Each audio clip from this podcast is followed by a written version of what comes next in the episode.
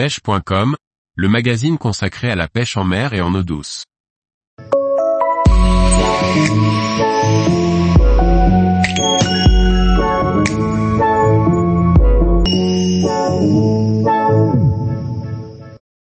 Pêche en kayak, adopter plusieurs techniques pour décupler les résultats.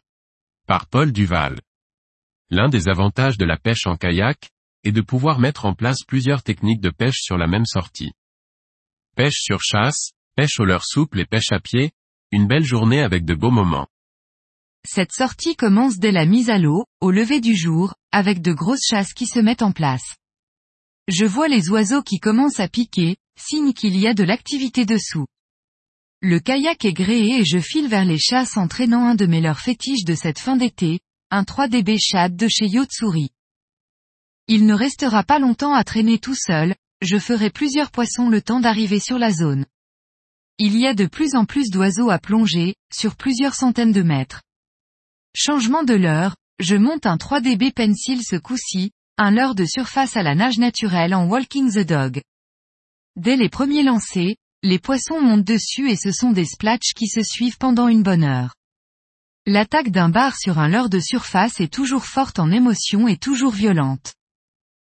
Comme j'ai décidé de faire plusieurs spots aujourd'hui, je range mon leurre de surface et je remets mon poisson nageur, les chasses sont toujours très actives et j'ai l'impression que tous les oiseaux du coin se sont donné rendez-vous. Direction l'autre spot donc, avec mon poisson nageur à l'eau, là aussi les poissons vont se succéder à bonne cadence.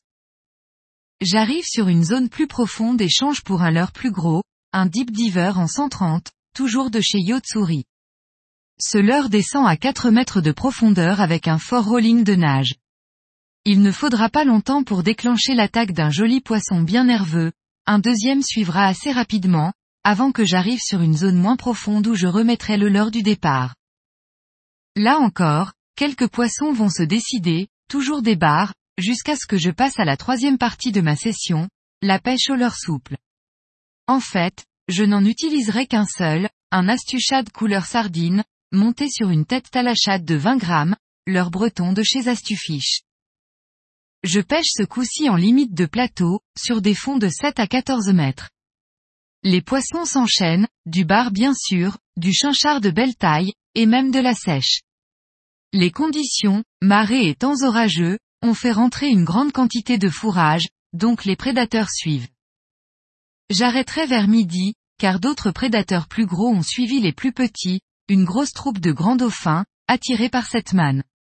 De nouveau, j'ai droit aux oiseaux qui plongent avec les dauphins dessous qui chassent. Mon kayak à pédales me permettra de les suivre pendant une heure, me mêlant ainsi de près à leur chasse. Quel privilège d'être sur l'eau à ce moment et de partager cela avec eux. Mais la session n'est pas terminée, comme dit au départ, c'est aussi les grandes marées et il me reste une demi-heure de descente.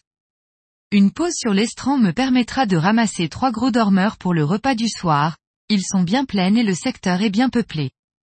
Après la séance pêche à pied et le casse-croûte avalé dans un cadre magique, il va être temps de faire le retour.